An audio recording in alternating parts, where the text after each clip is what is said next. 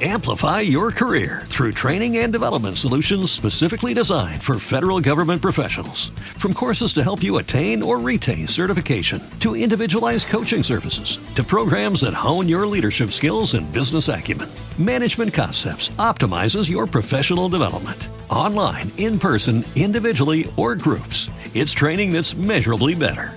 Learn more at managementconcepts.com.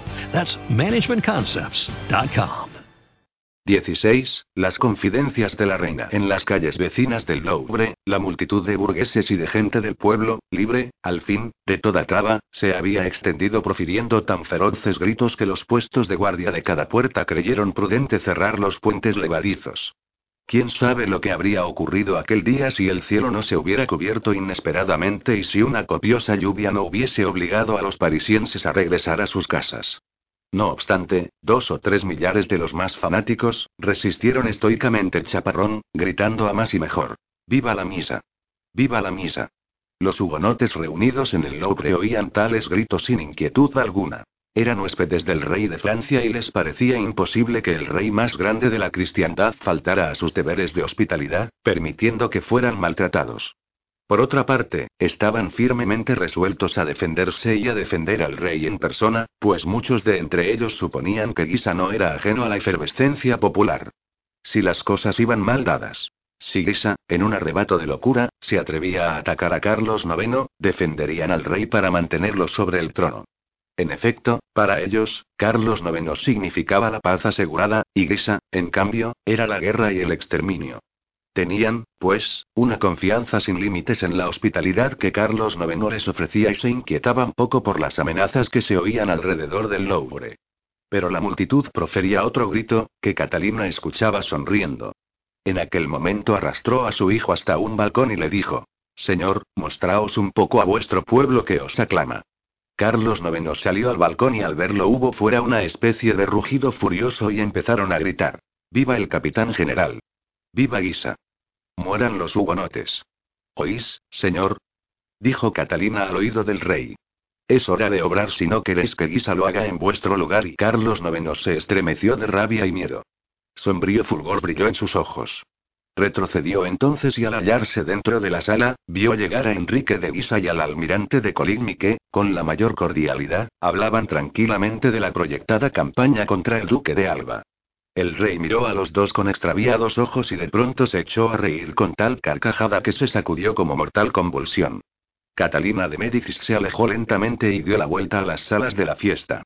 A su paso las cabezas se inclinaban y se advertía una especie de respeto, o tal vez de terror, sobrecoger a todos los invitados. Altiva y sonriente pasó erguida a través de los invitados. Estaba todavía más pálida que de costumbre. Parecía una estatua de mármol animada. Viose cómo se detenía un instante ante una de las damas de honor a la que dijo algunas palabras y luego continuó su camino. Después, habló a otras varias, tal vez dándoles una consigna. Por fin se retiró a sus habitaciones seguida por cuatro de sus damas, que la habían escoltado en todas sus evoluciones. Entre ellas, hallábase Alicia de Lux. Catalina entró en su gabinete grande y suntuoso que ya hemos descrito al lector. Allí se refugiaba entre las obras maestras que adornaban la estancia cuando quería reflexionar sobre asuntos graves. Hizo entonces una seña y Alicia, obedeciendo, la siguió. Hija mía. Dijo. Y, no obstante, señora, y sí ya sé lo que me vais a decir. Que debéis esperar al conde de Marillac esta noche a las ocho. Alicia le dirigió una mirada de estupor y Catalina se encogió de hombros. ¿No sabéis que estoy enterada de todo? Dijo riéndose bondadosamente. Pero ya que vamos a separarnos sin duda alguna, quiero hablaros con toda franqueza. Laura me avisó. La vieja que tanta confianza os había inspirado, me tenía siempre al corriente de vuestros actos y palabras. En lo venidero, Alicia, sé prudente en la elección de vuestras amigas y confidentes. Ya veis que soy franca. Alicia estaba aterrada. Laura es una mala mujer, continuó la reina despedirla mañana mismo. Pero, volviendo a lo que decía, sé que habéis dado cita al conde de Marillac para esta noche a las ocho. Debía revelaros un secreto que el pobre muchacho guardaba con gran dificultad. El conde debía conduciros esta noche a Saint-Germain-l'Auxerrois. ¿Sabéis para qué? No, señora, balbució Alicia. Niña. Os creía más perspicaz. Pues bien, sabed que lo he preparado todo para que esta noche se celebre vuestro casamiento con el conde. La reina hablaba con tal acento de bondad que era difícil sorprender en ella ninguna intención oculta y, además, ¿por qué había de mentir? ¿No había prometido ella misma este casamiento a Alicia como premio a sus servicios? La espía se ruborizó y palideció casi al mismo tiempo. Su corazón latió aceleradamente y sus ojos se llenaron de lágrimas al balbucir. Pero ¿y la carta, señora? ¿La carta? Sí, esta noche debían entregármela, dijo Alicia temblando. ¿Queréis decir que Panigarola debe entregárosla, verdad?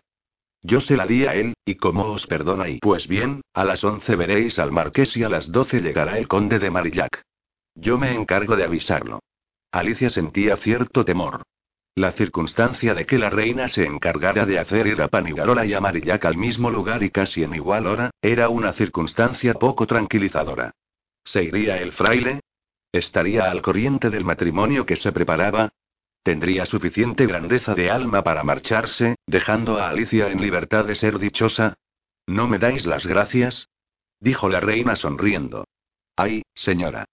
El miedo y la felicidad me tienen trastornada. ¿El miedo? Ah, sí. Teméis que los dos rivales se encuentren y que una palabra imprudente de Panigarola pueda explicarlo todo a Marillac. Pero tranquilizaos, porque ya he tomado mis medidas. ¿Cómo, señora? ¿Os habéis dignado? Quiero que los dos seáis felices. Este es todo el secreto. Ah, señora. exclamó entonces Alicia con sincera alegría. Desearía tener ocasión de morir por vos. Sois una niña, pensad más bien en vivir. Pero ahora, decidme. Os he hablado con entera franqueza y espero que vos haréis lo mismo. Interrogadme, señora. Os diré la pura verdad. Pues bien, dijo la reina. ¿Qué vais a hacer? ¿Os marcharéis de París? Entonces la espía adivinó o creyó haber adivinado el pensamiento secreto de la reina. El conde de Marillac era su hijo, la espía lo sabía. Se enteró de ello en Saint-Germain el mismo día en que la reina de Navarra la echó de su lado. Había encerrado aquel terrible secreto en lo más profundo de su corazón y nunca dio a entender a nadie, ni a Marillac, que lo sabía, pues tenía la convicción de que la reina mataría al conde el día en que el misterio de su nacimiento amenazara a aclararse. He aquí, pues, lo que supuso. La reina sabe que Marillac es su hijo y que yo no puedo vivir en París sin arriesgarme a ser desenmascarada a cada momento. Sabe también que arrastraré al conde lo más lejos de París que me sea posible y por esto me lo da por esposo y nos obliga a casarnos de noche y rodeados de misterio. Señora. Añadió entonces en alta voz. Esta es una cosa de la que quería hablar esta noche con el conde, pero esperaré las órdenes de vuestra majestad. De ningún modo, quiero que hagáis lo que mejor os parezca. Veamos. ¿Qué consejos daréis al conde? Pues bien, señora, para ser franca como me lo ordenáis, he de manifestar que mi mayor deseo es salir de París. ¿De veras? dijo la reina. ¿Me dejaríais? Espero que vuestra majestad me perdonará, pero ya conocéis, señora, mi pensamiento sobre el particular. De modo dijo Catalina con visible alegría que queréis marcharos. ¿Cuándo? Esta misma noche, si puedo, señora. La reina se estremeció, pues no dudaba de la sinceridad de Alicia. Quién sabe si en aquel momento no pesó una vez más en su espíritu la necesidad del asesinato de su hijo. Quién sabe si no se dijo que tal muerte era inútil. Así queremos creerlo y creemos que fue sincera después de haber meditado, cuando dijo: Esta noche a las doce un carruaje os esperará a la puerta de Saint-Germain-l'Auxerrois. Habré dado las órdenes necesarias para que podáis franquear, sin obstáculo, la puerta de buey, por la que saldréis de París. Sin deteneros, os dirigiréis a Lyon y desde allí a Italia. Os detendréis en Florencia para esperar mis últimas instrucciones. ¿Me prometéis hacerlo tal como os lo digo? Os lo juro, señora, dijo Alicia cayendo de rodillas. Bien, y si el conde, vuestro esposo, manifestara un día deseos de volver a París, me prometéis disuadirlo y, si persiste, avisarme, no volveremos a Francia, señora, os lo juro. Bien, levantaos, hija mía. En el coche hallaréis mi regalo de boda. En Florencia os haré entregar un acta de donación de uno de los palacios de mi familia. No me deis las gracias, Alicia. Me habéis servido fielmente con todas vuestras fuerzas y es justo que os lo recompense. Ah, señora. Dijo Alicia llorando. Aunque fuera pobre, sin recursos, y me viera despojada de todo lo que poseo, sería feliz al marcharme de París. Perdonadme, señora, he sufrido tanto aquí. Y cuando pienso que me marcharé con el hombre a quien he dado mi alma, lo olvido todo, señora, y llego a creer que toda esta felicidad será un sueño. Tranquilizaros. Y ahora, Alicia, escuchadme bien, tengo graves cosas que deciros. Voy a daros, hija mía, una prueba de mi confianza ilimitada. Los secretos de vuestra majestad son sagrados para mí. Si habéis sido siempre la discreción personificada. Pero ahora no se trata de política ni de religión, y si no fuerais una mujer superior, no os abriría así el fondo de mi corazón. Catalina miró fijamente a la espía y dijo sin ambajes. Hay una falta en mi vida y Alicia escuchaba con atención, pero sin sorpresa aparente. Quiero referirme, continuó Catalina, a un falta en mi vida de mujer, porque en cuanto a mi vida de reina, está por encima de toda sospecha. Para hablaros con más claridad, Alicia, sabed que Carlos, Enrique y Francisco no son mis únicos hijos. Alicia permaneció impasible, lo que tal vez era un desacierto, pues hubiera debido manifestar respetuosa sorpresa. La reina, que la devoraba con la mirada, prosiguió. Tengo otro hijo todavía y este está alejado de las gradas del trono. ¿Cómo, señora? exclamó Alicia. ¿Acaso uno de los hijos de vuestra majestad ha sido desheredado al nacer? Esta habilísima pregunta llegó a convencer a Catalina. No es esto, dijo la reina, el hijo de que os hablo, lo es mío, pero no del rey difunto. Alicia, ¿qué decís de esta falta? La espía dio a su rostro una expresión de sincero asombro. Señora. balbuceaba. No comprendo por qué vuestra majestad me hace esta terrible confidencia. ¿Juzgáis que la cosa es terrible? Sí, tenéis razón, porque si se supiera que la gran Catalina ha sido adúltera, y si existiera en el mundo un hombre que pudiera entrar aquí un día y reivindicar sus derechos de nacimiento, o cuando menos los del corazón, sería horrible cosa para mí. Es esto lo que querías decir, ¿verdad? Señora. exclamó la espía. ¿Cómo hubiera podido dar cabida a semejante pensamiento? Catalina se levantó y, cogiendo la mano de la espía, exclamó. Ese hombre existe. Sí, Alicia, tan espantosa amenaza está suspendida sobre la cabeza de tu reina y ahora vas a saber por qué considero a Marillac como mi enemigo mortal y por qué lo he vigilado estrechamente y por qué, en fin, te encargué vigilarlo y también por qué lo hice venir a la corte para examinarlo yo misma. Alicia continuó la reina hay un hombre que es la prueba viviente de mi falta, mi hijo, y Marillac lo conoce. No es verdad. Contestó Alicia. ¿Cómo lo sabes? Preguntó Catalina. ¿Sabes algo? Nada, señora, no sé nada. Lo juro por mi alma, Marillac no sabe nada. ¿Cómo lo sabes? Me lo hubiera dicho. No tiene secretos para mí. La contestación era tan natural y tan verosímil, que la reina soltó la mano de Alicia y se sentó en el sillón diciéndose. ¿Me habré engañado? Y para convencerse de ello, cambió en el mismo instante su plan de ataque. Sí dijo con profunda melancolía. Odiaba al conde de Marillac, pero ya no lo odio, Alicia.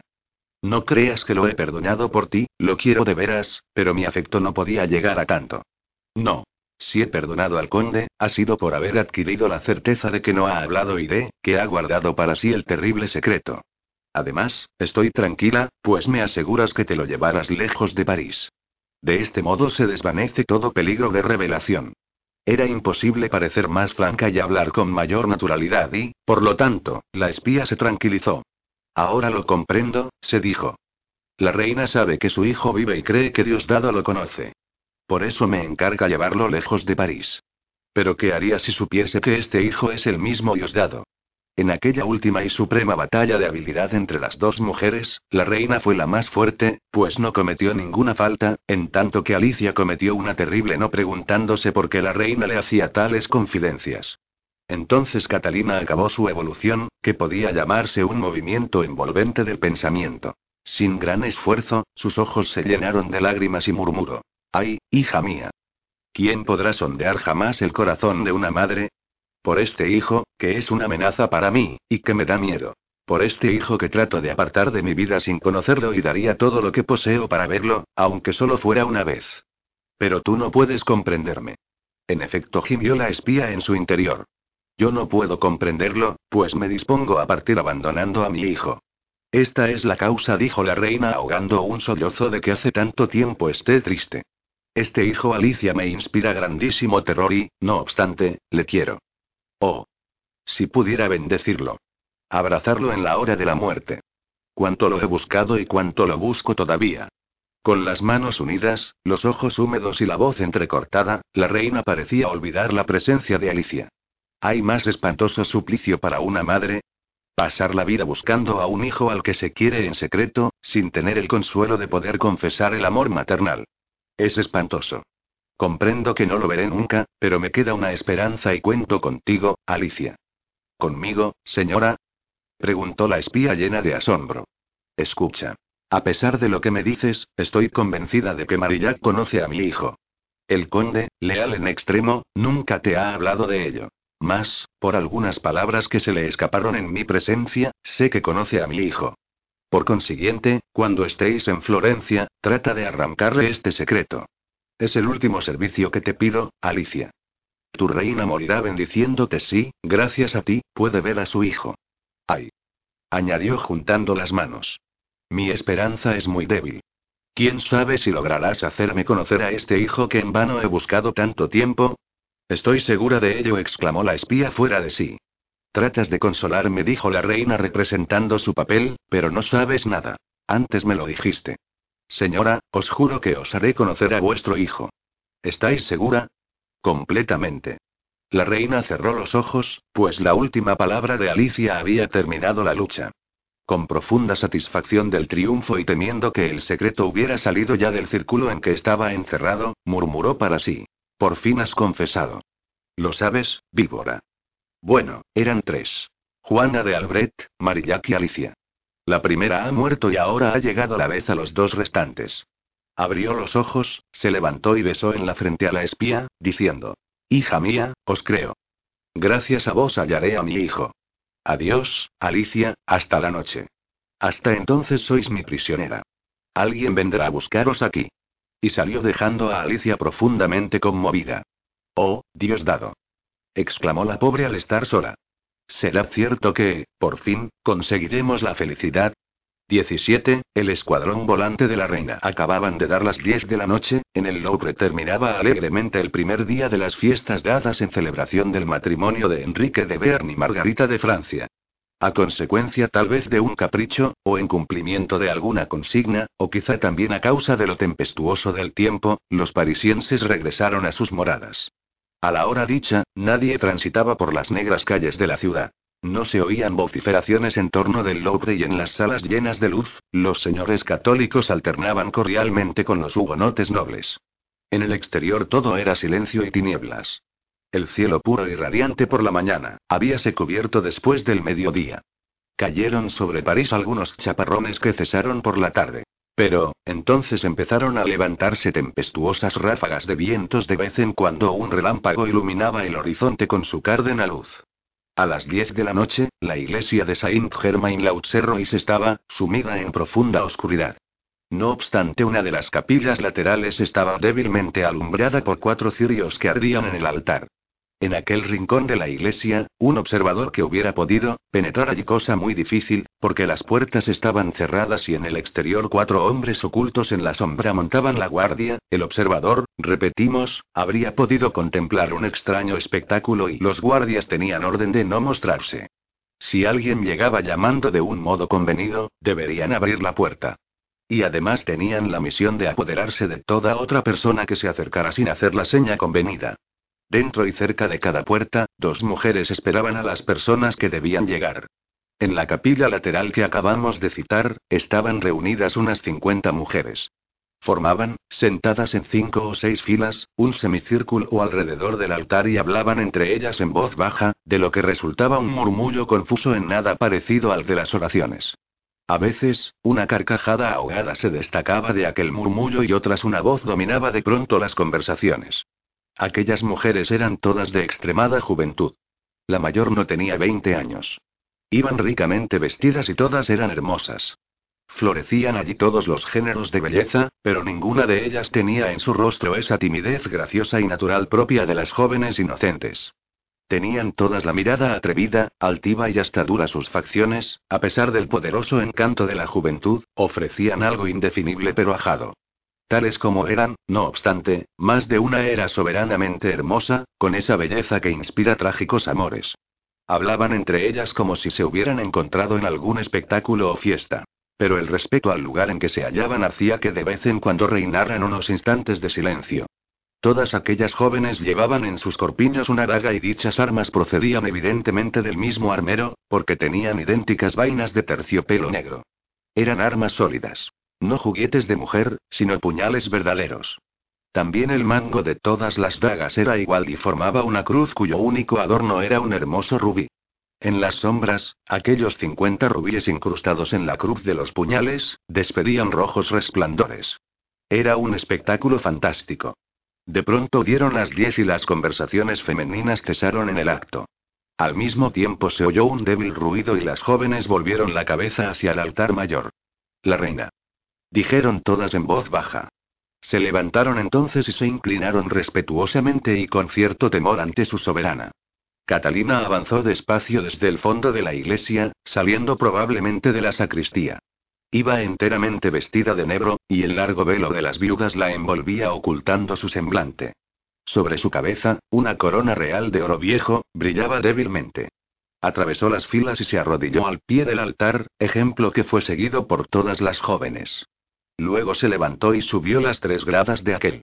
Entonces, levantando el velo que cubría su cara, se volvió hacia las jóvenes que, en pie a la sazón, mudas y hondamente impresionadas, la miraban con supersticioso temor. Parecíales que la reina había crecido. En la oscuridad, su rostro aparecía más lívido y únicamente sus ojos brillaban intensamente. Dirigió penetrante mirada a las jóvenes y se sintió satisfecha de lo que vio. Aquellos cincuenta rostros vueltos hacia ella, estaban petrificados por la angustia. Y ella misma, por la profunda emoción que la hacía palpitar, comprendió todo el efecto que había producido. Comediante prodigiosa, poetisa trágica, visionaria de dramas sangrientos, en que su ardiente imaginación evolucionaba a sus anchas, a veces se impresionaba con su propia ficción y admiraba el horror de aquella escena creada por su cerebro sobreexcitado. Entonces un recuerdo atravesó su espíritu. Viose de nuevo en la acción de Jarnac, tres años antes, bailando al son de las violas en el campo de batalla con aquellas mismas jóvenes que estaban ante ella, oyó las carcajadas de sus damas cuando por azar pisaban a un herido o la cola de un vestido se arrastraba en un charco de sangre. En su imaginación los acordes de las violas se mezclaban al estampido de los cañonazos, pues mientras ella bailaba, bombardeaban a los hugonotes derrotados. Luego la alegre banda chocó contra un montón de cadáveres al pie de una pequeña eminencia. Había allí 300 hugonotes que se hicieron matar. Toda la familia del señor de Verne, el jefe, anciano de 80 años, sus hijos, sus nietos, sus hermanos, sus primos, todos estaban allí, el más joven de 16 años. Todos yacían formando montón, inmóviles y ya rígidos, y alrededor de aquel montón de muertos, el escuadrón volante de la reina, organizó una zarabanda delirante. El espíritu de Catalina estaba formado por estas antítesis extraordinarias y estos contrastes formidables.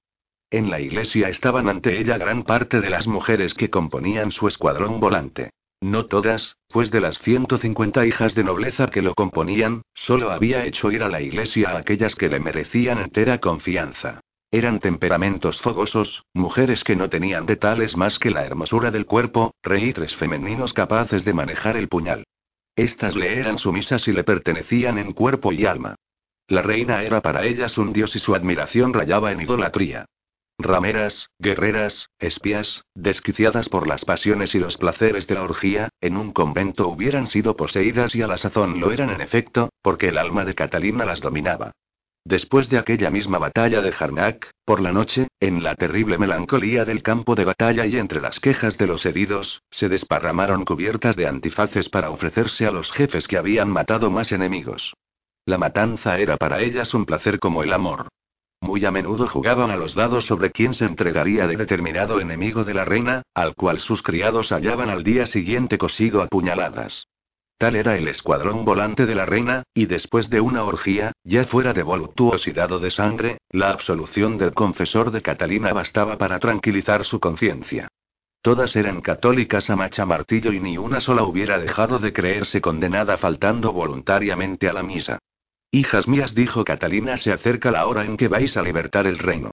Vais a echar a Satanás. Vais a conseguir la suprema victoria. Quise hacer la paz con los herejes, pero Dios me ha castigado. He sido herida en lo que más quiero en el mundo, es decir, en vosotras, que sois mis verdaderas hijas del corazón. Las oyentes se miraron con vago sentimiento que el acento, más bien que las palabras de la reina, les causaba. Esta continuó. Como sois toda mi alegría, todo mi consuelo y toda mi fuerza. Como me ayudáis en la terrible lucha que he emprendido, pues sois las más implacables enemigas que Dios ha suscitado a los herejes, por todo ello han resuelto vuestra pérdida.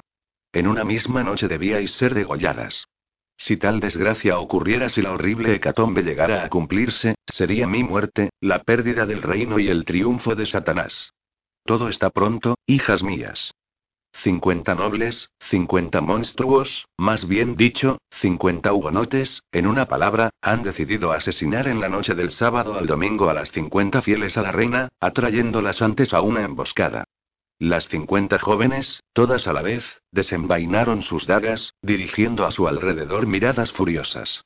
Estaban temblorosas de rabia y de espanto a un tiempo. Una explosión de juramentos masculinos se dejó oír entonces en aquellas bocas femeninas, pero un gesto de la reina las calmó. He sido castigada por haber querido la paz y mucho más todavía por venir la traición de las personas en quienes más había confiado. Entre los hugonotes uno me inspiró verdadero afecto y entre vosotras había una a la que amaba más que a todas. Esta me hizo traición y él, el hugonote, fue el que combinó la matanza que debía dejarme sola, sin apoyo, sin amigas, pues todas debíais ser degolladas. La reina hablaba sin cólera y más bien como presa de tristeza. Aquella vez las jóvenes se quedaron estupefactas de horror. ¿Cuál de ellas era la traidora? Aquella cuyos siniestros proyectos he sorprendido, continuó la reina, os señaló una por una. Ah, no se había engañado. Escogió entre mis 150 amigas, a las más resueltas. A las más fieles, a las más guerreras, todas las aquí presentes. La traidora se llama Alicia Deluxe. La hermosa Bearnasa. Gritaron varias voces. Y la tempestad se desencadenó. Tempestad de vociferaciones y de amenazas en aquellas bocas brazos levantados, manos frenéticas agitando los puñales mientras Catalina, inmóvil, las contemplaba como pudiera hacerlo el genio del mal. El hombre que por indicaciones de la bearnesa combinó la matanza, es un hugonote hipócrita que supo inspirarme verdadera amistad. El conde de Marillac. Paciencia, hijas mías, paciencia y silencio. Ya sabéis que vuestra reina vela por vosotras. He aquí lo que he resuelto. A partir de esta noche, y en cuanto salgáis de aquí, iréis a alojaros, hasta el domingo, a mi nuevo palacio. Que ni una de vosotras se atreva a salir, porque sería muerta sin remedio. El domingo ya no habrá peligro. Ya veréis a lo que se atreve una reina como yo cuando se trata de salvar una religión amenazada y fieles amigas como vosotras veréis, pues salvadas, pero esto no es todo. Dentro de una hora Alicia de Lutz y Marillac estarán aquí. Os los entrego, prosiguió Catalina, pero escuchadme antes. También debe venir un santo hombre que está al corriente de la traición y se ha encargado de castigar a los dos traidores. Heridos por él, lo serán por la mano de Dios y valdrá más que sea así. Yo lo quiero y Dios también. El odio que animaba a las mujeres, hizolas prorrumpir en protestas al saber que no serían ellas las encargadas de llevar a cabo la venganza, pero las últimas palabras de la reina las hicieron enmudecer. El reverendo Panigarola, instrumento del Señor, va a vengarse. Durante la ejecución, os colocaréis al lado de la puerta principal de la iglesia y permaneceréis invisibles. Así os lo mando, pero y llenas de ansiedad las cincuenta jóvenes escuchaban atentamente. Pero si Panigarola vacila y si su mano tiembla y si la bella Bearnesa y Marillac se defienden demasiado bien, entonces, hijas mías, obedeciendo a una seña que os haría, acudiréis y haréis el resto. La señal y Catalina desenvainó su daga y la levantó como si hubiera sido una cruz. La señal es esta, dijo con voz terrible y gritaré. Dios lo quiere. Las cincuenta jóvenes, sugestionadas por el gesto de la reina, gritaron también. Dios lo quiere. Catalina, con los brazos levantados hacia el cielo, exclamó. Señor, mira estas armas que se desenvainan para tu servicio. Señor, perdóname que en este momento ocupe el lugar de tus representantes. Hijas mías, vuestros puñales son cruces, los bendigo. Llenas de superstición, las jóvenes inclinaron la cabeza. La oscuridad se hizo de repente, pues se apagaron los cirios del altar. Cuando las jóvenes levantaron la cabeza, vieron a Catalina que, después de haber apagado los cirios del altar, bajaba sus escalones. La reina se hundió en las tinieblas de la iglesia y desapareció a lo lejos por el altar mayor, sobre el cual ardía una lámpara de aceite, semejante a una estrella que iluminara tristemente un sepulcro. En aquella dirección se alejó la reina Catalina, mientras las 50 mujeres, animadas por horror supersticioso y deseo de venganza, se deslizaron al lugar que les había sido designado y puñal en mano esperaron. 18. El monje. Transcurrieron 20 minutos. Las ráfagas de aire que mugían alrededor de la vasta iglesia y en el claustro, hacían más profundo el silencio del interior. La tempestad que toda la tarde había estado amenazando, parecía estar a punto de estallar. A veces un brillante relámpago iluminaba las imágenes de los ventanales, y aquella luz lívida y rápida alumbraba los rostros convulsos de las 50 mujeres. Entonces un sordo gruñido rodaba por encima de la iglesia, la ráfaga producía una queja estridente y por fin, todo volvía al silencio y a las tinieblas. Dieron las once y luego las once y media. En aquel momento un hombre se acercó al altar mayor y con mano temblorosa encendió cuatro cirios, dos a la derecha y dos a la izquierda del tabernáculo. Pasó entonces una mano por su frente para secar el sudor que la humedecía. Estaba lívido, vacilaba sobre sus piernas y volviéndose descubrió a la reina prosternada y en actitud de recogimiento. Descendió las gradas, se acercó a ella y se inclinó. Señora dijo en voz baja. Y como ella no contestara, la tocó en el hombro y murmuró, Catalina. La reina entonces levantó la cabeza. Renato dijo en voz muy baja. ¿Está todo preparado? Rugier y unió las manos. Señora dijo, este es un sueño espantoso. Lo perdonaréis, ¿no es verdad? Perdón, reina mía. Perdón para mi hijo. Perdón para mí que os he amado hasta el punto de hacerme envenenador. ¿Qué os importa que este hombre viva o no? ¿No va a partir para no volver nunca? La reina se había puesto de pie. Renato dijo. Por Dios vivo que nos escucha, te juro que hoy he querido salvarlo. He interrogado a Alicia y he sabido la verdad, la verdad terrible. No solamente Diosdado sabe que es mi hijo, sino que se alaba de ello. Alicia de Lutz conoce el secreto y cómo lo sabría si él no hubiera hablado. ¿Quién sabe lo que podrían hacer de él, si los dejaba huir? No, Renato, no hay perdón posible y, por otra parte, ¿no lo has condenado tú mismo? ¿No lo has visto muerto con el pecho atravesado? ¿No se te apareció su imagen allí, en la torre? Ya ves que Dios lo había condenado antes que yo. Ruggieri no hizo más que repetir. Perdón, señora. Si queréis puedo ir en su compañía y vigilarlos. Cállate, Ruggieri. Mira, en aquella puerta acaban de dar la señal. No, es un trueno. Es Dios que nos maldice. Ve a abrir, te digo. Ruggieri cayó de rodillas. Catalina, ¿no tendréis piedad de vuestra misma sangre? La reina se inclinó y, animada por la furia histérica que la embargaba, agarró por un brazo al astrólogo y lo levantó. Miserable. exclamó. ¿Quieres acaso que sacrifique el honor, la gloria, el poder y la realeza a tu debilidad indigna? Ten cuidado. Estás acusado de brujería y demás asesinatos que años cuentas y solo vives gracias a mi amparo. En cuanto cese de sostenerte mi mano, tus acusadores se precipitarán sobre ti y entonces serás víctima de la tortura y el verdugo. Ve a abrir. Titubeando y chocando con las rejas del coro, ganó la puerta que le indicaba Catalina y abrió. Apareció un monje con el capuchón echado sobre los ojos, y volviéndose a Ruggieri que lo miraba con extraviados ojos, le preguntó: ¿Dónde debo ir? Ruggieri extendió el brazo hacia el altar mayor y con voz ronca, sin expresión humana contestó: Allí, allí te espera. Ve, verdugo. Y Ruggieri retrocedió hacia la puerta y la franqueó. Entonces el fraile oyó un sollozo y a la luz de un relámpago vio como el hombre se marchaba tropezando y profiriendo sordas imprecaciones. Entonces cerró la puerta por sí mismo y dejando caer el capuchón sobre sus hombros se dirigió al altar mayor y Catalina lo vio acercarse y no hizo el menor movimiento, pero cuando estuvo a su lado murmuró. Perfectamente, Marqués de Panigarola, sois fiel a la cita. Sed bienvenido. Panigarola volvió la cabeza hacia la puerta que acababa de cerrar y pensó. ¿Por qué me habrá llamado verdugo ese hombre? Marqués dijo la reina, habéis cumplido vuestra palabra. Gracias a vos París está en ebullición. Gracias a vos, las parroquias son otros tantos focos de incendio.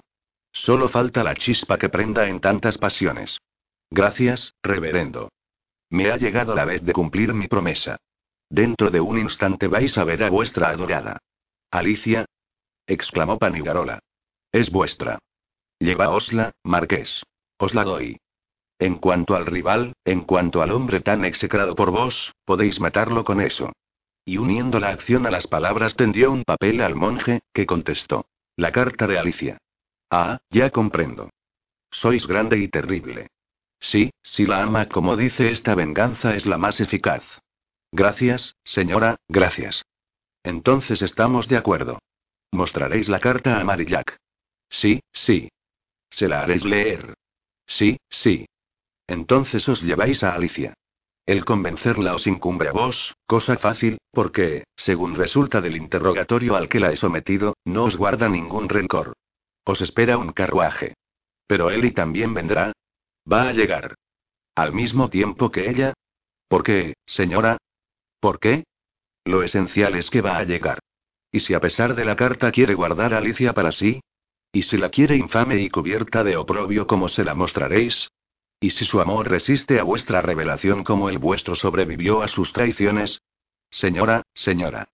Es necesario preverlo todo, añadió Catalina con asombrosa tranquilidad. O si Marillacos disputa a Alicia y con un gesto violento el monje se abrió la túnica y entonces apareció vestido de caballero, con un traje de rara magnificencia.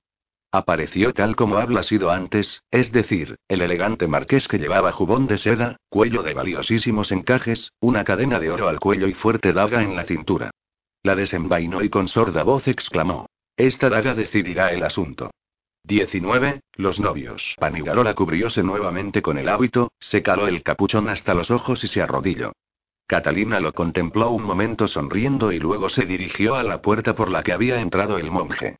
En aquel momento eran casi las doce de la noche.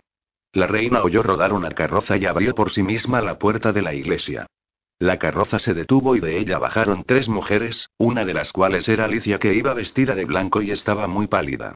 Vaciló un momento al hallarse ante la iglesia, pero por fin entró. Las dos mujeres subieron entonces de nuevo a la carroza, que se alejó enseguida. La espía, al penetrar en la iglesia, quedóse un momento inmóvil examinando las tinieblas que disipaban apenas los cuatro cirios encendidos a lo lejos en el altar mayor. Pero de pronto una voz murmuró a su oído. ¿Ya estáis aquí, hija mía? Alicia reconoció entonces a la reina y se disipó la sorda inquietud que la habla sobrecogido. ¿Lo buscáis, no es eso? Paciencia pronto vendrá. Cuán buena sois, señora. ¿Cómo podré demostrar mi gratitud a vuestra majestad? ¿Has visto el carruaje que debe conduciros? No, señora. No lo he visto. Tampoco veo al sacerdote. ¿Cómo no hay nadie en la iglesia? Paciencia, te repito. ¿Por qué tiemblas de ese modo? Señora, allí en el fondo de la iglesia oigo murmullos. Será el viento. No hay nadie. Están dando las doce, señora. Y he aquí que llega tu prometido, dijo la reina. En efecto, al dar la primera campanada de las doce, llamaron desde fuera con arreglo a la señal convenida. Alicia, conmovida, hizo ademán de abrir pero la contuvo con rudo gesto. Soy yo quien abre, dijo. Alicia se quedó inmóvil sintiendo inexplicable espanto, pues hallaba muy extraordinario que la reina en persona se hubiera apostado a la entrada de la iglesia y quisiera abrir con sus reales manos en vez de confiar la tarea a un criado cualquiera. La desgraciada comprendió que habla caído en una emboscada. No es Marillac, pensó. Pero se engañaba, porque, realmente, era su prometido. La reina abrió y al hacerlo inspeccionó cuidadosamente los alrededores de la iglesia para asegurarse de que el conde había llegado solo. Al observar que, realmente, el joven no iba acompañado, preguntó. ¿Cómo? ¿No habéis traído a dos o tres de vuestros amigos? Marillac, al reconocer a la reina, sintió grandísimo asombro y se inclinó con emoción profunda. Inmensa gratitud llenó su corazón al ver cuán grande prueba de benevolencia le daba su madre. Señora dijo. Vuestra Majestad olvida que me ordenó venir solo. No obstante, debo confesar que estaba resuelto a hacerme acompañar por un amigo mío que ya conocéis, pero el caballero no estará libre hasta mañana por la mañana. Sí, sí, dijo Catalina. Y cerró la puerta dando un suspiro de alegría y al mismo tiempo señaló al conde a su prometida. Los novios se entrevieron en la sombra e instantáneamente sus manos se enlazaron y olvidaron el universo. Instintivamente dirigiéronse hacia los cuatro cirios que brillaban con débil luz y se detuvieron al pie del altar. La reina los seguía sin apartar su mirada del grupo que formaban. Entonces parecieron despertar de su ensueño amoroso y Alicia murmuró, no veo al sacerdote que ha de casarnos. Catalina se acercó a Panigarola prosternado, lo tocó en el hombro y dijo, He aquí el que va a uniros. El monje se levantó lentamente, descubrió su rostro y se volvió hacia los novios. 20. Las rameras. En aquella misma noche del lunes 18 de agosto, hacia las 9, la vieja Laura estaba sola en la casita de la calle de la H, aquella casa de puerta verde en que más de una vez hemos penetrado y a la que vamos a hacer la última visita. A las 8, de acuerdo con la cita convenida con Alicia, Marillac llegó a la casa de la calle de la H. ¿Y Alicia? preguntó. La reina la ha retenido hasta las 12. Me ha encargado esperaros. ¿Qué va a pasar, Dios mío? Nunca vi a Alicia tan contenta. Marillac sonrió. Me dijo que os avisara. Esperad que recuerde bien sus palabras. Cuán feliz es la pobre. Veamos. Dijo el conde. Recordad sus palabras. Helas aquí. Os esperan a la primera campanada de las doce, en donde sabéis, ni un momento antes ni después. Perfectamente. ¿Ya lo sabéis? Dijo Laura. ¿Queréis decirme dónde vais? Ya lo sabréis mañana, os lo prometo. Ahora, adiós, señora. Dios os guíe, señor conde. No lo olvidéis, a las doce en punto. El conde de Marillac dirigió tierna mirada a aquella habitación, en que tantas veces viera a su adorada, hizo un gesto de despedida y se marchó. La vieja Laura lo acompañó hasta la puerta del jardín dirigiéndole cariñosas palabras de despedida. Luego volvió al interior de la casa, se encerró cuidadosamente y se dispuso a esperar. Dieron las nueve y entonces murmuró, creo que ya no volverá. En cuanto a ella está en buenas manos. Se levantó y murmuró sonriendo. Efinita la comedia. Empezaba ya a fastidiarme. Uf, ya está, ya soy libre. Bueno, ¿y ahora qué hago? Pues es muy sencillo. Buscar una posada en París en la que pueda pasar tres o cuatro días inadvertida y luego dirigirme a Italia a pequeñas jornadas. Soy rica. Veamos cuánto dinero tengo. Subió a la habitación de Alicia y con un martillo descerrajó la puerta. Sobre la cama Alicia había reunido por la mañana todo lo que quería llevarse, pues creía estar de vuelta a las 8 de la noche, pero ya se ha visto que la reina la retuvo en el Louvre. Su equipaje consistía sencillamente en un saco de mano y un cofrecillo. Este contenía las cartas recibidas de Marillac. Laura las echó tranquilamente al fuego y abrió el saco de mano. Sus ojos entonces brillaron de placer y su boca desdentada sonrió de gozo. El saco de mano contenía todas las joyas de Alicia, es decir, su fortuna entera. Había un hermoso collar de perlas, broches de diamantes, una docena de sortijas adornadas con piedras preciosas, esmeraldas, rubíes, zafiros, luego dos collares más, uno de los cuales era de diamantes y por fin unos 30 cartuchos de escudos de oro. Por lo menos hay aquí trescientas mil libras en joyas y en oro, murmuró la vieja pálida de emoción. Y con lo que me ha entregado la reina y... Entonces un golpe violento resonó fuera de la casa. Laura, de un soplo, apagó la antorcha que iluminaba la estancia y desenvainando el puñal se apostó detrás de la puerta. Que entre. Dijo. Si lo hace la mato. Ya estoy cansada. La reina me dijo que todo estaría terminado esta noche. Esperó pegada a la pared oprimiendo nerviosamente el mango del puñal. Renovóse entonces el ruido que tanto la asustara, y Laura respiró tranquilizada. Qué tonta soy. Es una ventana que ha batido el viento. Qué mal tiempo hace. Hermoso para una boda. Entonces, a toda prisa, metió en el saco de mano las joyas y los cartuchos de monedas que antes sacara de allí, y luego, dirigiéndose a su habitación, regresó con un paleguito. Cuarenta mil libras, murmuró desdeñosamente. He aquí lo que me da la gran Catalina en pago de mis buenos y leales servicios. Felizmente me desquito. Metió las cuarenta mil libras en el saco de mano y lo cerró cuidadosamente. Luego se echó una capa sobre los hombros, salió, cerró la puerta del jardín y tiró la llave dentro de la casa por encima de la tapia. Enseguida se alejó con tanta rapidez como le permitía el peso del saco de mano. Una sombra se destacó de una puerta vecina y empezó a seguirla. Eran entonces las nueve y media de la noche. Las calles estaban negras y desiertas. Las nubes bajas pasaban corriendo sobre los techos agudos de las casas. El toque de queda había sonado y las posadas y hosterías estaban ya cerradas. Laura no se percató de que la seguían. La vieja tenía miedo y bajo su manto estrechaba nerviosamente su precioso saco de mano. Iba al azar porque conocía muy poco París, pues desde la fecha en que llegó casi no había salido de la calle de la H. Por fin vio que se había extraviado completamente y la principal razón que tuvo para no volver a la casa de la que acababa de salir, fue que no habría sabido hallar el camino, y por otra parte no había nadie en las calles para preguntarlo. No obstante, a veces entreveía sombras que se movían a su alrededor y oía algunos murmullos. Tal vez el hombre que la seguía hablaba con algunas gentes, porque en diversas ocasiones las sombras que habían parecido querer detenerla, desaparecieron. Laura se estremecía de terror y apresuraba el paso recordando las historias de transeúntes atacados y desvalijados por los truanes. Torpe de mí decía. ¿Por qué habré salido de la casa antes del día, ya que Alicia no ha de volver? Pero ¿y si la reina mintió? Si volviera. No, no, he hecho bien y sus dedos se incrustaron en el asa del saco de mano. De pronto se detuvo llena de miedo.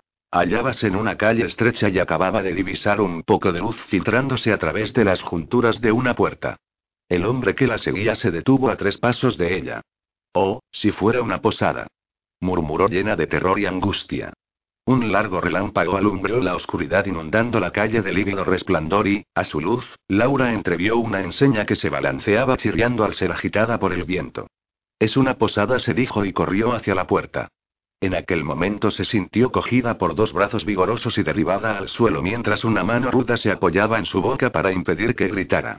Laura era fuerte y se debatió vigorosamente. Diablo. Gruñó una voz avinada. Quiere resistir. Eh, las patas quietas. Vaya una mujer rabiosa. La vieja mordió la mano que se apoyaba en su boca y como el bandido la retirara, Laura empezó a gritar. Socorro. Me asesinan. El último grito casi no salió entero de su boca, porque la mano que acababa de retirarse, al ser herida, incrustóse en el cuello de Laura y empezó a estrechar paulatinamente y cada vez con mayor fuerza. La vieja Laura se debatió unos instantes todavía. Sus ojos convulsos y extremadamente abiertos, trataban de ver a su agresor. Un relámpago alumbró la calle y entonces la vieja distinguió una odiosa cara de bandido inclinada sobre ella. De pronto la vieja espía se quedó inmóvil. Estaba muerta. El truán la palpó murmurando entre dientes.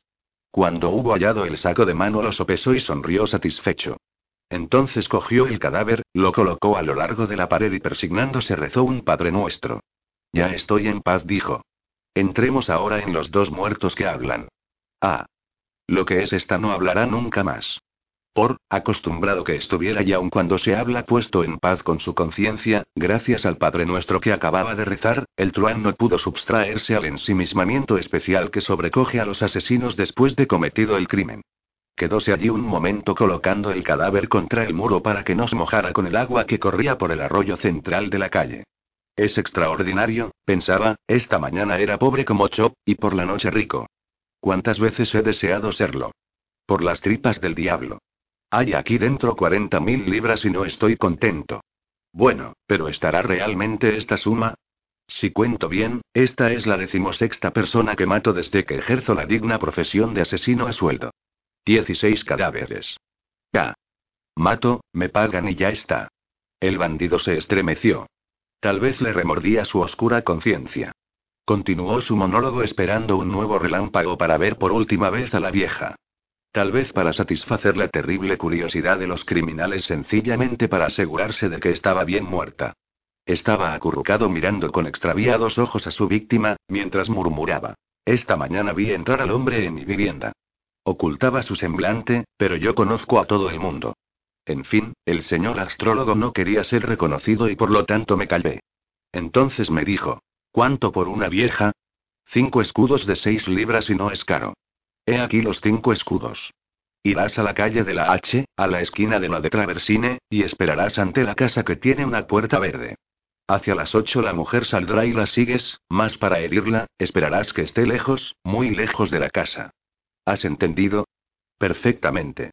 Ahora escucha bien. Si no ejecutas la cosa a entera satisfacción y si la mujer vuelve, serás ahorcado. Eres conocido y se sabrá dónde hallarte. No tengáis cuidado, monseñor, el trabajo será hecho y bien hecho. Entonces, escucha. No habrás ganado cinco miserables escudos, sino que la mujer llevará encima por lo menos cuarenta mil libras que podrás guardarte. Cuarenta mil libras. Al oírlo me caí de asombro. Vaya un día. Me figuré que la noche no llegaría nunca. Pero, por fin, ya son mías las cuarenta mil libras. Ahora entremos en la taberna, porque tengo sed. Llamó de un modo especial y la puerta se entreabrió. El truán entró y fue a sentarse a un rincón oscuro guardando el saco sobre sus rodillas y debajo de la mesa. Consiguió entreabrirlo y hundiendo la mano palpó los cartuchos y monedas y las piedras preciosas. Bueno, se ve que están las cuarenta mil libras. Cuernos del diablo. ¿Por qué no estoy más contento? ¿Qué hubiera dicho el bandido al conocer la verdadera fortuna que contenía el saco de mano? Cuando hubo vaciado algunas botellas, pagó y se marchó sin hacer ruido. Ignoramos lo que fue de él y sobre este personaje el lector puede imaginarse el desenlace que mejor le plazca. Pero ya que acabamos de penetrar en la taberna de los dos muertos que hablan, echemos una ojeada. Había numerosa reunión compuesta principalmente de mujeres en lo que Cato llamaba la gran sala que, en realidad, era bastante estrecha y contenía cinco mesas. En cada una había de tres a cuatro bebedores, truanes y rameras, de rostros feroces o envilecidos, gentes que vivían del crimen y que componían la clientela nocturna de la taberna. En efecto, la posada de los dos muertos que hablan, que, de día, era frecuentada por burgueses y soldados, convertíase, de noche, en una madriguera. Cato no se había sentido nunca con valor para rehusar asilo a sus antiguas amistades.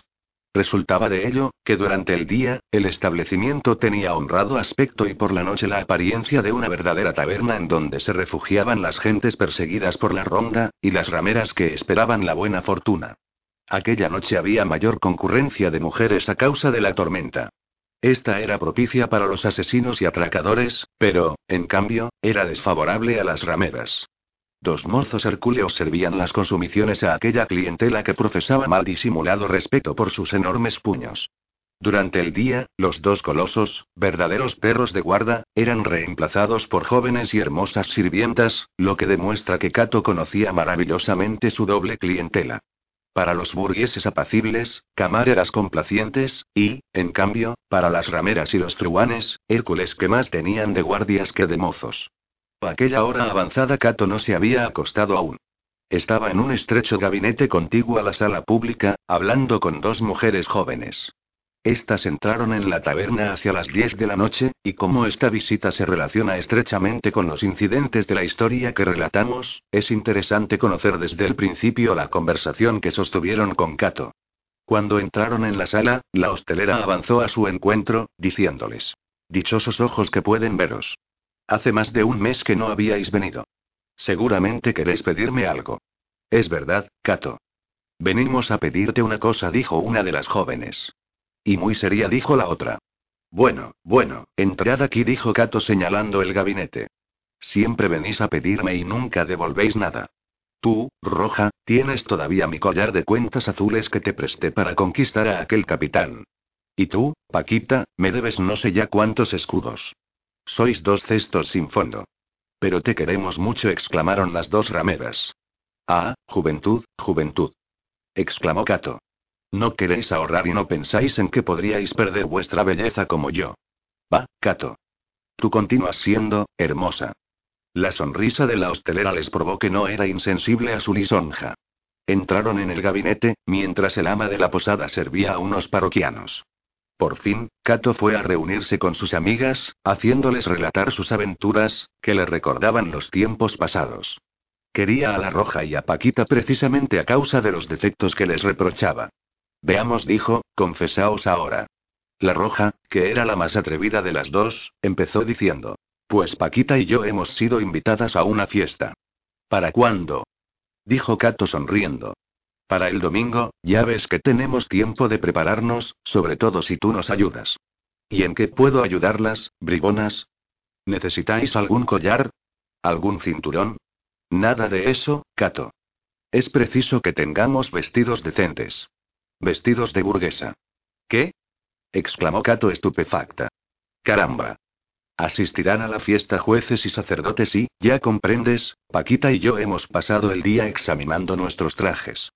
Son buenos para el oficio y corpiños abiertos y cinturones chillones y pero no es posible ir vestidas así a la fiesta de que se trata. Escucha, Cato, sería preciso que de aquí al domingo nos proporcionaras trajes. Cato levantó los brazos al cielo. Pero ¿qué fiesta es esa a la que deben concurrir jueces y sacerdotes y a la que no podéis asistir con vuestros trajes que os sientan tan bien? Ah, si lo supieras, Cato. ¿Se trata de un casamiento? No, Cato, estamos invitadas a presenciar la tortura. Cato se quedó estupefacta y sus interlocutoras, figurándose que no lo creía, le aseguraron que era verdad. ¿Y esto os divierte? exclamó la pobre hostelera. ¿Ver sufrir horrorosamente a un pobre diablo? Yo vi en rodar una vez y me estremezco cuando pienso en ello. Yo no quería, dijo la roja, pero Paquita se ha empeñado. Además, hay que tener en cuenta una circunstancia. Si no vamos, el señor de Montluc, que es muy generoso, pero también muy bruto, se disgustaría con nosotras. Ah. ¿Es el señor de Montluc quien nos ha invitado? El mismo. ¿El gobernador del temple? Sí, Cato, ya ves que el personaje es de importancia. ¿Y dónde tendrá lugar el tormento? En el mismo temple. Estaremos ocultas en un gabinete cercano a la cámara de la tortura, porque es necesario que no nos vean. Pero, en fin, si llegaban a descubrimos, pasaríamos por parientas del paciente. Ya. Pero yo en vuestro lugar no iría. ¿Quieres darnos un disgusto, buena Cato? preguntó Paquita. ¿Y hacernos perder la clientela del señor de Montluc? añadió la roja. ¿Y atraernos su cólera? dijeron a coro. Pues bien, como queráis, dijo Cato vencida, os proporcionaré lo que os hace falta. ¿Para el sábado? Sí, para el sábado por la noche. Convenido. Las dos rameras besaron a su arruga como pudieran hacerla unas niñas después de haber obtenido de su madre algunas golosinas. ¿Y quién es el desgraciado que van a torturar? Son dos, contestó Paquita. ¿Dos?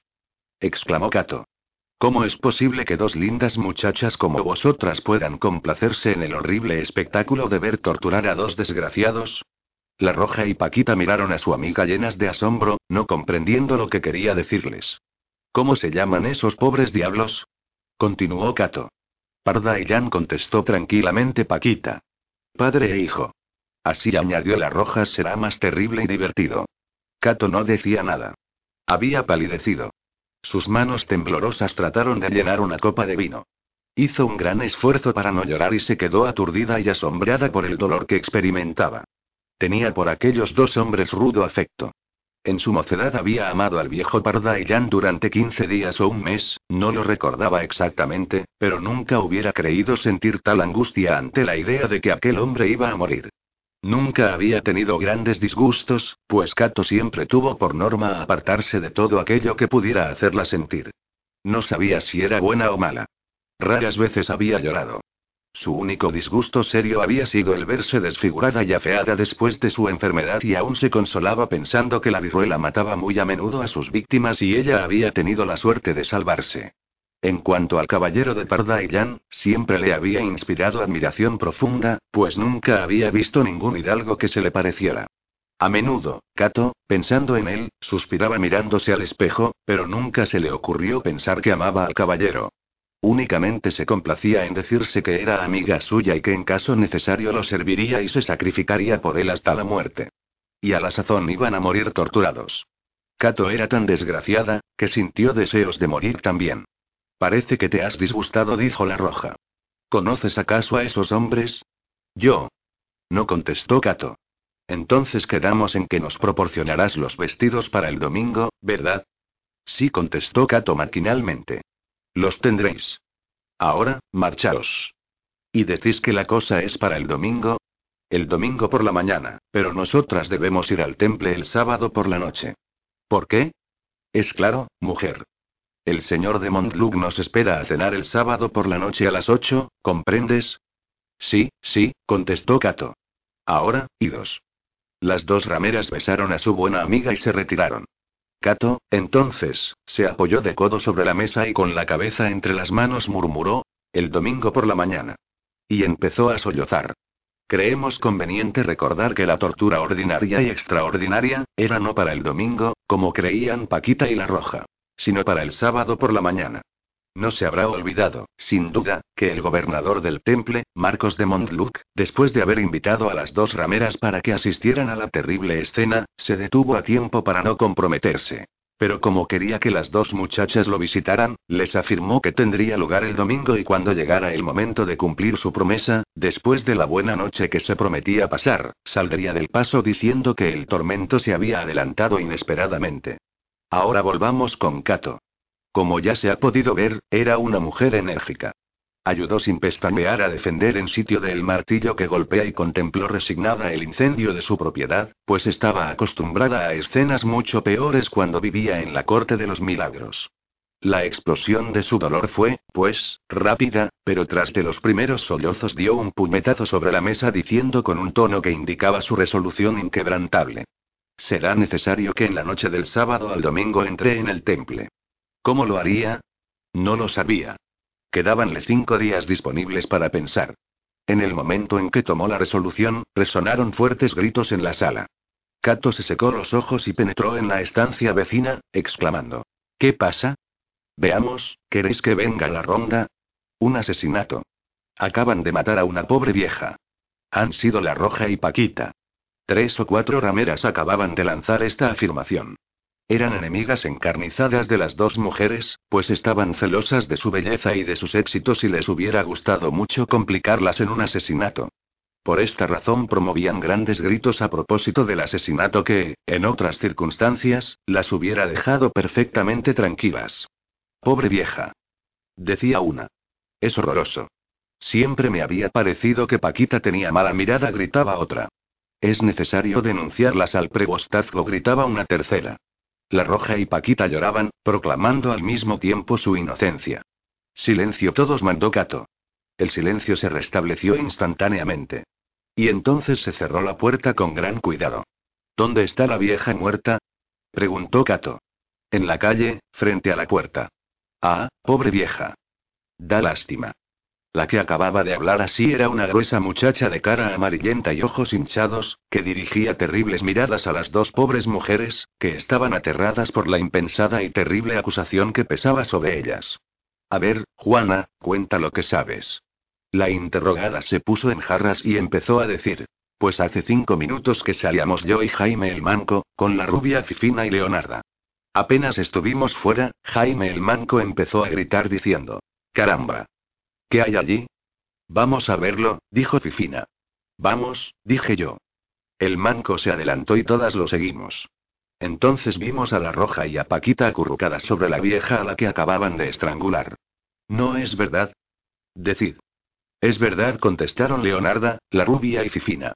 Es mentira, dijo la roja. La vieja estaba ya muerta.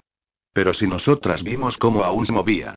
Paquita y la Roja juraron entonces que habían tropezado en la oscuridad con aquel cadáver y que se habían agachado solamente para ver si hallaban algo digno de ser cogido. No es verdad, afirmó Juana, pero, en fin, voy a avisar al prebostázugo. Ven, manco. Cato cogió a la mujer por el brazo. ¿Cuántas historias por una mujer que ha muerto en mi puerta? ¿Acaso es la primera vez? Ve a buscar a la ronda, hija, y yo le diré lo que fue de aquel sargento a quien no se ha encontrado nunca más, y en cuanto a ti, Manco, ya sabes que conozco alguna historia que te concierne, ya vosotras añadió dirigiéndose a las restantes os digo lo mismo. Hubo un estremecimiento de terror entre todos los clientes de la casa. Por Dios. Dijo Cato. Esta es la primera vez que se habla de ir a buscar al prebostázugo. Que venga y le explicaré cosas bonitas. Cato tiene razón, exclamaron algunos. La enredona es Juana.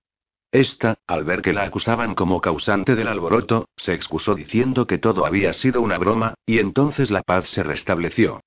Dos truanes se encargaron de llevar el cadáver a cierta distancia a fin de alejar las sospechas sobre la hostería de los dos muertos que hablan y luego los concurrentes se dispersaron.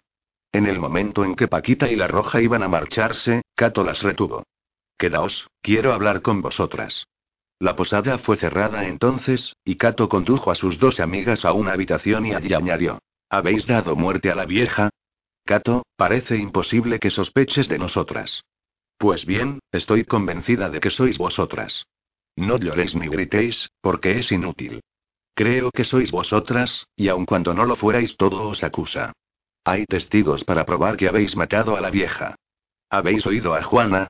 Así, pues, silencio. No quiero lloriqueos. Escuchadme. Las dos pobres mujeres temblaban de terror. Escuchadme, repitió Cato. Si me obedecéis no diré nada, pero si os resistís a mis órdenes, os denuncio. Manda, dijeron castañeteándoles los dientes. Os pido cinco días de obediencia. Ni una hora más, es cosa fácil. ¿Qué hay que hacer? Os lo diré en el momento oportuno. Entre tanto, dormiréis aquí y en cinco días no saldréis de mi casa. No tengáis miedo, pues ya sabéis que se duerme bien y se come mejor. Es un capricho que tengo. Te obedeceremos, Cato. Seremos juiciosas. Es lo que hace falta, pero pensadlo bien, porque si salís antes del sábado, corro a denunciarlas enseguida. ¿Y el sábado por la noche qué pasará? Pues bien, el sábado por la noche os devolveré la libertad. Os vestiré como si fuerais hijas de burgueses y podréis marcharos al temple. 21. La última broma del tío Gil. Mientras pasaban estas cosas en la posada de los dos muertos que hablan, en el palacio de Mesmes tenía lugar una escena grotesca y macabra al mismo tiempo. Y como los sucesos se precipitan, nos vemos obligados a conducir al lector sucesivamente a todos los teatros en que se representan actos de nuestro drama, pues, por desgracia, ni él ni nosotros gozamos del don de ubicuidad. Así, pues, en tres puntos distintos de París, en la noche que siguió al casamiento de Enrique de Bearn con Margarita de Francia, en aquella misma noche en que se desencadenó violenta tempestad, tres puntos solicitan nuestra curiosidad sin hablar del Louvre, en donde se celebraba una fiesta magnífica, de la que los anales de la época hablan como cosa realmente asombrosa, y sin hablar tampoco del Palacio de Montmorency, en donde la súbita desaparición de los dos Jan, había alarmado a sus habitantes, y ellos sin hablar tampoco de varios rincones sombríos por donde cruzaban sombras que preparaban no se sabe qué cataclismo. Los tres puntos antes citados, son la posada de Cato, que acabamos de dejar. La iglesia de Saint-Germain-l'Auxerrois, a donde iremos a las 12 de la noche, y, por fin, al palacio de Mesmes. El palacio del duque de Danville estaba desierto. Toda la servidumbre del mariscal, había sido trasladada a la calle de los Fosses Montmartre. Había para ello doble motivo. El primero, y tal vez el más importante, era que Enrique de Montmorency temía un ataque de su hermano, y la visita de Parda y Jan no había hecho más que acrecentar tal temor. Prevenido a tiempo, se decía Danville, pude esperar a ese hombre a pie firme y apoderarme de él. Pero quién sabe si Francisco, llevado de la desesperación, no vendrá en persona a la cabeza de sus gentilhombres. ¿Quién podría prever el resultado de tal batalla? O quién sabe, también, si me mandarán otro espadachín capaz de lograr el éxito apetecido. El segundo motivo era que al mariscal se le había confiado la vigilancia de todas las puertas de París, y se aprovechó esta circunstancia para poner a sus propios hombres en la puerta de Montmartre. Si se producía una catástrofe, si Catalina de Médicis estaba enterada de la conspiración de Lisa, como Maurebert había creído entender, o París fuera invadido por las tropas de las provincias, no tendría ninguna dificultad en huir por la puerta de Montmartre. El palacio de Mesmes estaba, pues, abandonado. No obstante, aquella noche entraron dos hombres y hacia las nueve acababan de cenar en la cocina conversando amigablemente. Eran Gil, el digno intendente de Danville, y su sobrino Gilito. Otro traguito de este vino añejo, decía Gil en el momento que penetramos en el palacio, y llenó el cubilete de Gilito, el cual se apresuró a vaciarlo, diciendo: Nunca bebí vino semejante. Su cara estaba congestionada y los ojos le brillaban de placer. Estaba en aquel momento de la embriaguez en que todo se ve de color de rosa y antes de caer en la embriaguez más completa que cambia totalmente el aspecto de las cosas prestándoles feos colores. Oye muchacho, toma del armario aquella botella que se ve desde aquí y catarás aquel vino que es aún mejor. Gilito se levantó y obedeció andando con bastante firmeza. Todavía no está a punto de caramelo, exclamó Gil examinando a su sobrino y le llenó nuevamente el vaso. De modo dijo que no quieres volver al palacio de Montmorency. Volver allí. exclamó Gilito levantando los brazos. De ningún modo. ¿Sabéis que la casa está revuelta desde la desaparición del viejo cortalenguas? ¿Corta lenguas? Dijo Gil. Sí, el maldito Pardaillán. Me había amenazado con cortarme la lengua si le hacía traición. Ja, ja, ja. Y Gilito, recostado en el respaldo de su sillón, se echó a reír. Gil le hizo coro. Además, dijo Gilito, allí todo el mundo desconfiaba de mí. Todos sospechaban sin duda que yo había tenido parte en la broma que jugamos al viejo Pardaillán, y, como os lo decía, tío, ya era tiempo de que me marchara, pues, de lo contrario, hubiese dejado allí mi cabeza, a la que tengo mucho cariño, aun cuando vos la hayáis privado de su mejor adorno, sea dicho sin ánimo de molestaros. El tío le llenó de nuevo el vaso. Hay que confesar que la broma fue muy divertida, dijo Gilito. Pardaillán tenía en mí grandísima confianza. Aún me río al pensarlo. Cuando le aseguré que hallaría solo al señor Mariscal, estuvo a punto de abrazarme. Pobre hombre. Lo compadezco, porque en el fondo era buena persona. Sí, pero te quería cortar las orejas. Es verdad. Miserable. Y la lengua. Así es. Que venga a hacerlo ahora. Gilito cogió un cuchillo y quiso levantarse, pero cayó pesadamente en la silla y se echó a reír. De modo continuó Gil que estás contento. Ya lo creo, tío. Me parece que sueño. Cuando pienso que por orden de Monseñor me habéis entregado mil escudos y, nunca había visto tanto dinero junto. Y golpeó su cinto, que despidió armonioso sonido. De modo que estás decidido a no volver allí. Dijo Gil. Estáis loco, tío. Ja, ja, ja. Mi tío se vuelve loco. Quiere que me haga cortar la lengua. Pero, imbécil, toda vez que no está Parda y Yani, sí, pero le he hecho traición y me cortaría la lengua. Quiero gozar tranquilamente de los mil escudos. Quiero beber. ¿Y cómo lo haría sin lengua? Gilito entonces se enterneció. ¿Los tienes ahí? dijo el tío. Enséñamelos. Gilito vació el contenido del cinto sobre la mesa. Los escudos rodaron y al verlos los ojos de Gil brillaron de alegría. En realidad, he sido yo quien te he dado ese dinero, dijo con extraño acento mientras sus huesudos dedos acariciaban los escudos formando pilas con ellos. Sin contar, y balbució Gilito. Sin contar que... dijo el viejo. Lo que debéis darme todavía y esto, tío, es para beber. Vos me lo habéis dicho, pero ahora es preciso que me deis el resto, y ¿o acaso habéis olvidado? ¿Qué resto? exclamó Gil, cuyas cejas se contrajeron. El mariscal dijo tres mil escudos y lo oí bien. Tres mil escudos de oro. Vamos, tío, dádmelos. Bebe, imbécil, dijo Gil, que estaba angustiado. Gilito obedeció y su vaso de estaño rodó vacío por el suelo. El tío se había levantado con la mirada extraviada, pues los montones de monedas le daban vértigo. Imbécil. Repitió. ¿Tres mil escudos de oro para ti?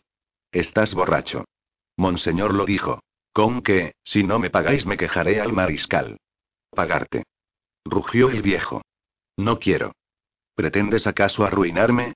Pues no quiero. Déjamelos, Gilito. Tú ya tienes bastante con mil escudos. Bueno, bueno, dijo Gilito tratando inútilmente de levantarse. Ya veremos qué dirá Monseñor. Ten cuidado, rugió el tío. Escucha, Gilito continuó. ¿Quieres darme de buen grado este dinero del que tú no sabrías qué hacer? Está loco. exclamó Gilito. Mi pobre tío se ha vuelto loco. Ah, qué bien. Vaya a heredarle. Voy y. Y no pudo acabar la frase, porque el viejo se precipitó sobre él y con extraordinaria rapidez lo amordazó. Luego, tomando una cuerda, que, sin duda, tenía preparada al efecto, lo ató a la silla en que estaba sentado. Todo ello fue hecho con tal rapidez, que Gilito, disipada su borrachera por el espanto, se vio en la imposibilidad de hacer el menor movimiento para defenderse. Sus ojos estaban dilatados por el mismo miedo que había sentido en la bodega al ser atado al poste por su tío. En cuanto a este, murmuraba palabras sin sentido. Colocó en un armario los escudos que Gilito había dejado caer en la mesa, exceptuando un pequeño montón, y en cuanto hubo terminado esta operación, Gil se volvió hacia su sobrino y le quitó la mordaza. Gilito se aprovechó para gritar con toda su fuerza y el tío esperó pacientemente. Cuando su sobrino se calló, comprendiendo que sus gritos eran inútiles, Gil le dijo tranquilamente. Bueno, ahora ya eres razonable. ¿Ves este montoncito? Es tu parte. 50 escudos. El resto es para mí. El loco no soy yo, sino tú. No eres tú el que hereda, sino yo. Ya ves qué sencillo. El viejo sonrió y llenó un vaso de vino que vació lentamente. Con tus 50 escudos, puedes buscar fortuna y procura que no te vea más, pues si te vuelvo a echar la vista encima, te mato sin remedio. Gilito tomó enseguida su partido y fingió la mayor resignación. Ya que lo queréis así, mi buen tío, me iré, me contentaré con esos 50 escudos. ¿Y dónde irás? preguntó el viejo. No lo sé. Me iré de París. Ya me lo figuro, pero antes de salir irás a denunciarme al mariscal, ¿verdad? Sí, ya te conozco. Eres casi tan avaro como yo.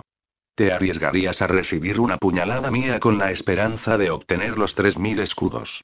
Tres mil escudos de oro. ¿Qué harías de ellos, imbécil? Pues, bien, no quiero que hables, ¿entiendes? Oh. Pero yo quiero estar seguro de ello, y por consiguiente, te voy a cortar la lengua. Dio una terrible carcajada y añadió. Tú mismo me has dado la idea, así como me diste la de cortarte las orejas. Tienes inspiraciones preciosas, te lo aseguro. El espanto y el terror de Gilito fueron tales, que sin poder pronunciar una palabra se desvaneció. Gil empezó a afilar un cuchillo de cocina, y luego sacando unas tenazas de un cajón se acercó a su desgraciada víctima. Pero entonces se percató de que era más difícil cortar una lengua que las orejas. Quedóse un instante perplejo con las tenazas en una mano y el cuchillo en la otra. Oh, ya lo conseguiré. Se dijo. A pesar de todo me da lástima el pobre Gilito. Cuando se marche lo echaré de menos, porque habría acabado por dejarlo con los huesos mondos a fuerza de ir cortándole cosas. Fuera, la tempestad se desencadenaba furiosa, y de vez en cuando el huracán entraba en los corredores de la casa mugiendo siniestramente. De pronto Gilito abrió los ojos, y las vacilaciones de su tío cesaron en el mismo instante. La víctima no tuvo tiempo de acabar el grito de terror y se súplica que empezaba a proferir, cuando ya el viejo le hundía las tenazas en la boca o mejor dicho, trataba de hundírselas. El desgraciado, con los ojos inyectados en sangre, y las venas de la frente hinchadas por el esfuerzo, apretaba los dientes con terrible desesperación. Aquella lucha muda era espantosa. Gilito profirió de pronto un gruñido leve y luego un estridente alarido, porque las tenazas le hablan cogido la lengua y la cortaban en redondo y tanto peor, murmuró Gil. Si no se hubiera debatido se las habría cortado con el cuchillo. Y cuando ya se disponía a soltar una carcajada burlona, el viento abrió la ventana y apagó el candelabro que alumbraba la cocina. Gil, entonces, dio un alarido de espanto, pues Gilito lo acababa de coger por el cuello. En el paroxismo de su dolor, Gilito hizo un esfuerzo supremo, y rompiendo la cuerda que le sujetaba los brazos, medio muerto, pero loco furioso por el dolor atroz, se levantó y se precipitó sobre su tío profiriendo inarticuladas voces, espantoso, lleno de sangre. Entonces sus dedos se clavaron en el cuello de su tío y los dos rodaron por el suelo. Durante algunos minutos oyéronse en la oscuridad suspiros jadeantes, golpes y gruñidos, y de pronto, todo quedó en silencio. Y la luz del día siguiente, al atravesar la ventana de la cocina, alumbró dos cadáveres estrechamente unidos, uno de los cuales, con la cara llena de sangre, estrechaba aún el cuello del otro. Amplify your career through training and development solutions specifically designed for federal government professionals. From courses to help you attain or retain certification, to individualized coaching services, to programs that hone your leadership skills and business acumen, Management Concepts optimizes your professional development. Online, in person, individually, or groups, it's training that's measurably better. Learn more at managementconcepts.com. That's managementconcepts.com.